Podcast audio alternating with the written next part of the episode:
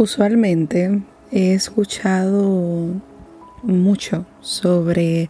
la importancia de mantener un balance en la vida, mantener un balance en el trabajo, mantener, un balance entre tu vida personal y tu vida profesional. Pero a la misma vez me quedo pensando en lo siguiente. Es importante poder encontrar un, como una fusión en esa tu área, en eso que tanto haces y, y en tu balance o tu calma espiritual, porque si no hay uno, no hay otro. Y ahí es donde está la importancia de uno reconocer qué es lo que uno está haciendo en este plano, cuál es esa responsabilidad trabajo, compromiso en el que nos establecemos todos los días y eh, creo que es importante que verifiques cuán importante es en tu vida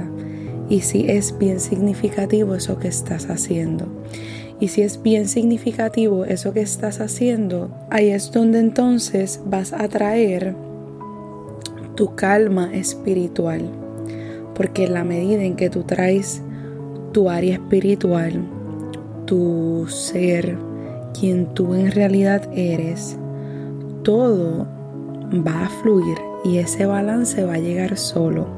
Sí, es importante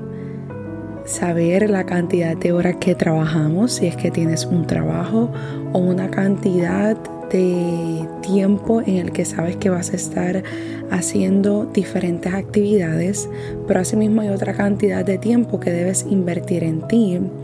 y en tu área espiritual, brindándote ese amor, esa amabilidad, esa calma, ese descanso, para que puedas seguir regenerándote y esa energía se siga regenerando, para que puedas